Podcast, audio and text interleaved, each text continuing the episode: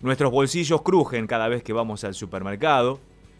Y muchas empresas, además, están reabriendo sus puertas. Muchos comercios, muchas pymes, que reinician la actividad después de este parate de dos meses prácticamente. Los precios, por supuesto, están influenciados por un dólar que, en el mercado ilegal hay que decirlo, se dispara más allá de los 130 pesos ya.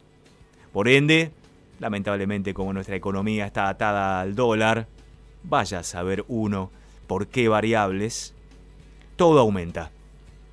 Y esa preocupación también se traslada a los comerciantes, que tienen que lidiar con nuevas listas de precios, y nosotros, que vamos, compramos, nos quejamos, por supuesto, porque no nos da el salario para llegar a fin de mes. Todo eso conlleva una situación muy compleja, de angustia, de incertidumbre, de bronca. ¿Cómo manejarla?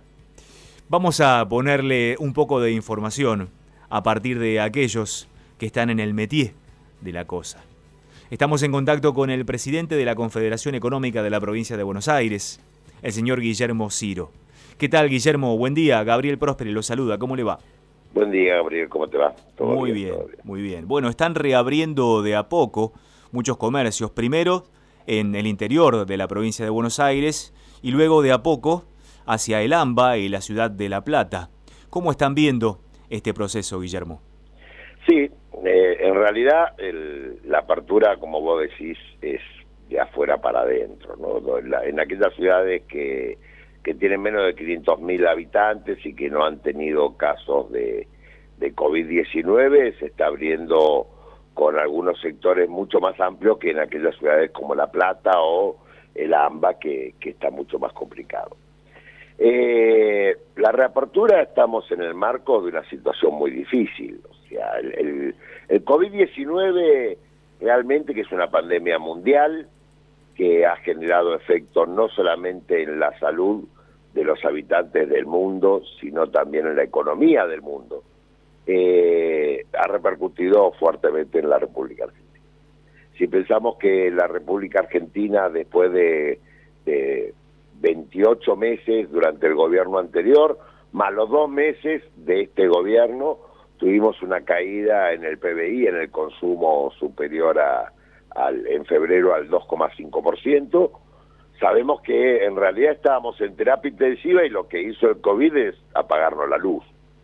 Este es un ejemplo claro que nosotros decimos porque el comercio le va a costar mucho recuperarse eh, hay un 40% que cree que no va a poder recuperarse, que va a tener que cerrar sus puertas. Perdón, Guillermo, cuando se habla de recuperarse, ¿a qué nivel se refiere? ¿Qué es recuperarse? ¿A dónde pues pretenderían llegar? Volver a un nivel de actividad al 30-40% de lo que estaba antes de la pandemia. Eso sería para nosotros recuperarnos, poder abrir las puertas.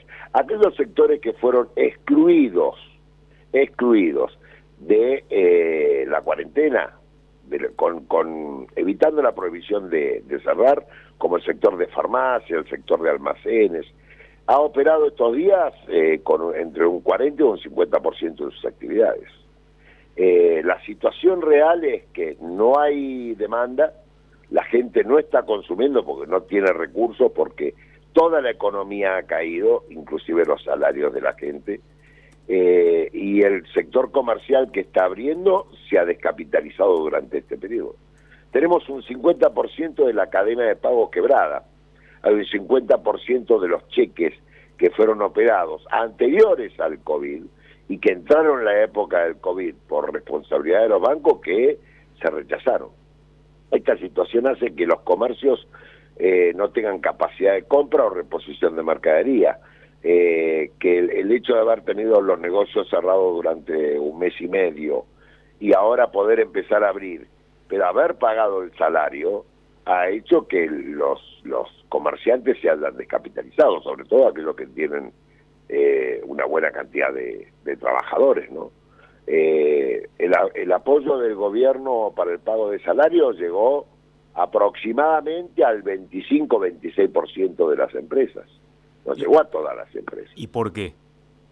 Bueno, porque los requisitos que habían puesto el, programa era, primero porque siempre llega a las medianas y grandes, no nos olvidemos que eh, a través de una gestión que hizo la Cámara Argentina de Comercio, en la cual nosotros somos socios, se había permitido que incorporen hasta empresas de 800 trabajadores. Eh, a través de la estructura que tienen es mucho más fácil, ¿no?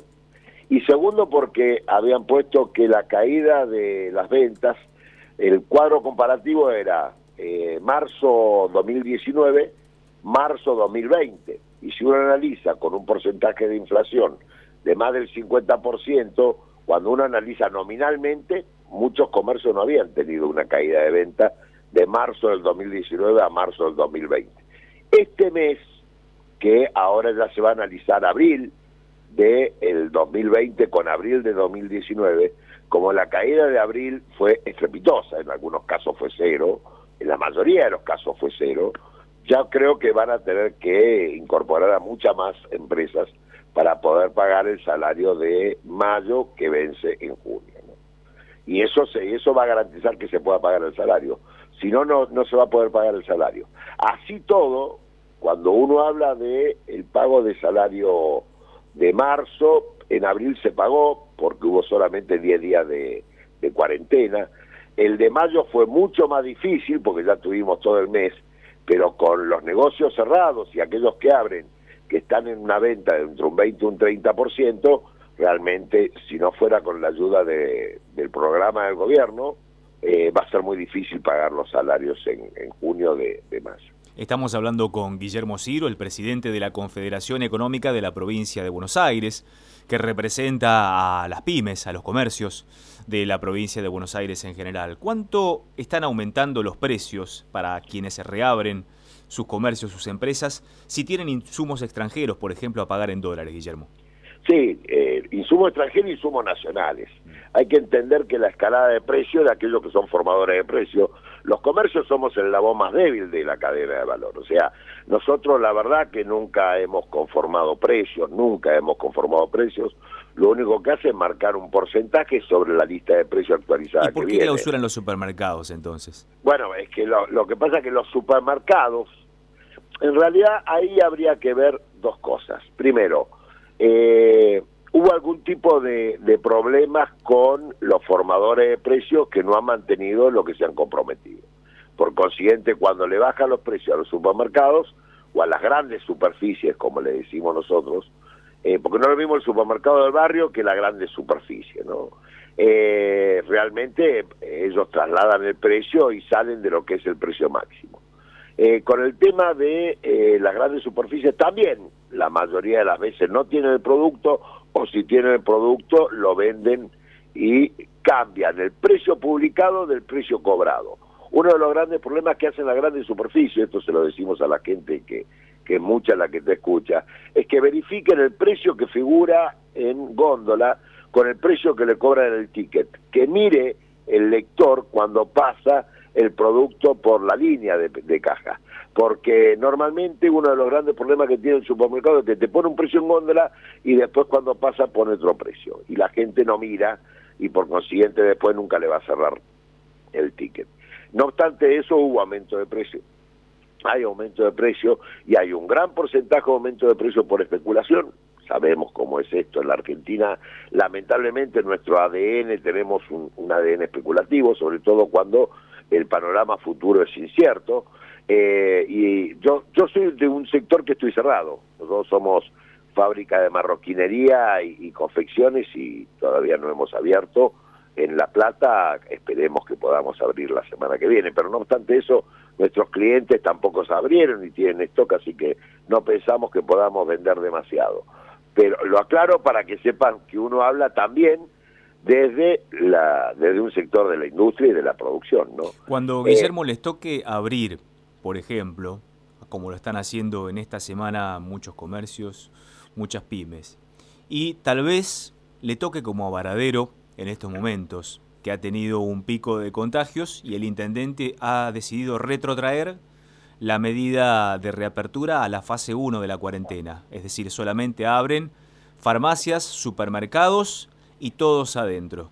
Si en una ciudad como La Plata el día de mañana la municipalidad o la provincia de Buenos Aires o el gobierno nacional deciden, muchachos, tenemos muchos contagios, vuelvan a cerrar. ¿Qué pasa?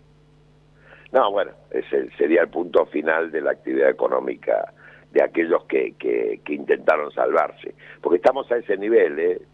Recordá que yo dije, nosotros veníamos en terapia intensiva por los últimos cuatro años, pero básicamente 27 meses o 29 meses de caída, y el coronavirus nos apagó la luz del respirador, o sea, nos quedamos sin respirador. Estamos tratando de pelearla. Eh, yo creo que, que va a haber una situación muy, muy difícil para el sector eh, del comercio, de la industria y para el empleo, de acá a lo que se viene. Esto es una mirada personal, eh, pero yo no soy un pibe, tengo 50 años y ya, ya lo he vivido esto, no con esta pandemia, pero he vivido situaciones difíciles y cuando yo veo que Brasil está con una caída del PBI de entre el 6 y 8%, Estados Unidos de entre, del, del 6% y es lo que dice el gobierno, imagínate lo que va a ser real, nosotros vamos a tener una caída cerca del 10% y cuando tenemos una caída del 10%, lamentablemente lo que lo que surge es marginación y desempleo, ¿no? O marginalidad y desempleo de la actividad económica, digo.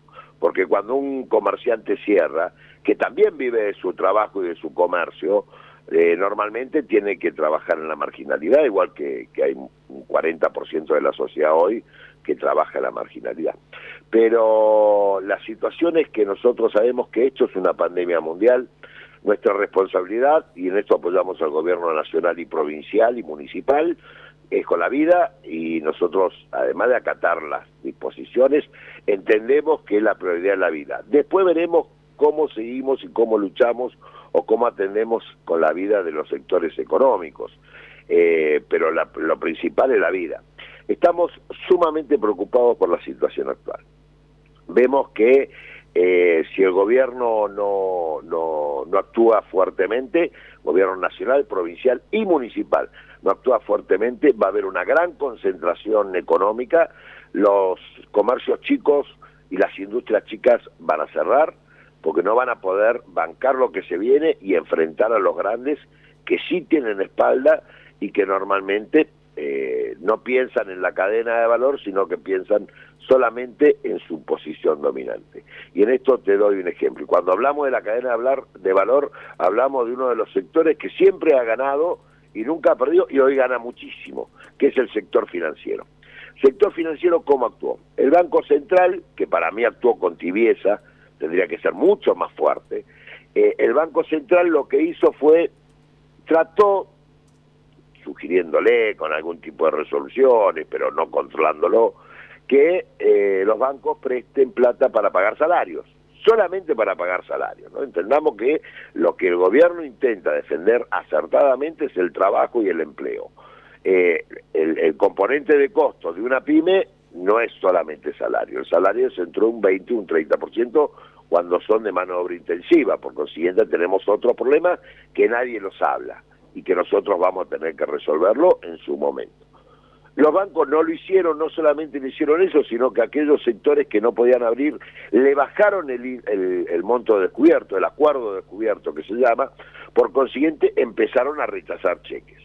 Al empezar a rechazar cheques, una de las operatorias que normalmente se hizo en la República Argentina, ya que no existía el crédito y mucho menos a tasa del 120%, era descontar un cheque de un cliente que te daba a 30, 60 días o 90 días, lo descontabas, pagabas un interés alto, porque el banco siempre cobró un interés alto, pero vos te hacías de, de plata para poder seguir operando, produciendo y vendiendo. ¿Qué pasó? En enero y febrero, que viene la temporada de invierno, y yo hablo de, de lo nuestro, por ejemplo, uno trabaja para la temporada de invierno, uno entrega, nosotros empezamos en noviembre, para trabajar para vender a partir de mayo, junio, ¿no? Uno empieza a trabajar y vende con cheque. Vos los cheques los llevas al banco, el banco te deposita la plata por esos cheques y después se cobra el cheque. Al no poder cobrar el cheque, ¿qué hace el banco? Te debita de tu cuenta el monto del cheque rechazado de un cliente. Y eso hace que vos, al no tener la cuenta, rechazan tus cheques que vos también utilizaste con la misma metodología para comprar la materia prima. Esto es lo que ha pasado en el sector productivo y comercial en la República Argentina. Esta situación ha hecho que más del 50% de los cheques que estuvieron dando vuelta, o sea, que se vendieron en enero y febrero o los primeros días de marzo, hayan sido rechazados. Y esto hace que hay un crack en la cadena de pago en donde ya se rechazan, y esto es muy grave, cheques de 3 mil o 4 mil pesos. Si rechazan un cheque de 100 mil, uno entiende que el banco, si no hay, si no hay capacidad de pago, que te rechace uno de 100 mil. Pero uno de 3 mil le pagan a cualquiera y sin embargo los bancos están rechazando eso. Esta situación está poniendo en riesgo la continuidad de la vida de las empresas y de los comercios en la República Argentina y sobre todo en la provincia de Buenos Aires. Y es lo que hace que junto con la pandemia, porque esto entendamos que es una pandemia mundial, eh, el panorama que nosotros tenemos es muy duro. El 60% de, del, total de, de, empresas de la provincia de Buenos Aires eh, ve un panorama muy negro y el 40% cree que no va a poder eh, solventar o salir de la situación actual que nos tiene que nos tiene muy mal. Guillermo Ciro, presidente de la Confederación Económica de la provincia de Buenos Aires, muchas gracias por estar estos minutos en Próspera Mañana. No, por favor, pero vamos a dar un panorama bueno, porque si no arrancamos a la mañana muy duro y la verdad que es viernes. La idea de todos, si nosotros estamos trabajando con el gobierno nacional y con el gobierno provincial, es generar herramientas que permitan continuar con el entramado productivo provincial. Los municipios también se han puesto eh, con esto a la cabeza. La verdad que eh, Garro trabajó bien, trabajó con las cámaras locales que son asociadas nuestras y, han puesto en marcha industrias haciendo la gestión a través de o con el, el, Ministerio de la Producción la Jefatura de Gabinete Provincial. Nosotros cre lo que tenemos hoy es que realmente un diálogo con el gobierno nacional y provincial en donde entendemos que la prioridad de la salud la entendemos, lo sabemos, nosotros nuestra obligación es manifestar la situación actual, porque si no seríamos hipócritas eh, y tenemos que asumir la realidad, sabemos que va a haber un porcentaje, y esto lo trabajamos con otras entidades, ¿no? Sabemos que hay un porcentaje importante de empresas que van a tener que cerrar, que no van a poder abrir, eh, sabemos que vamos a tener que trabajar con esas empresas porque cuando un empresario cierra, lo que está cerrando es su expectativa de vida, ¿no? Sabemos que para el pyme y para el comerciante su negocio es todo. ¿Qué pyme no piensa en que su hijo va a continuar con su negocio o con su industria? Eh, todos pensamos lo mismo. Y cuando vos tenés que cerrar, no solamente se te corta tu medio de vida, tu pasión, tu obsesión en muchos casos, sino también la de la de la expectativa de tu familia.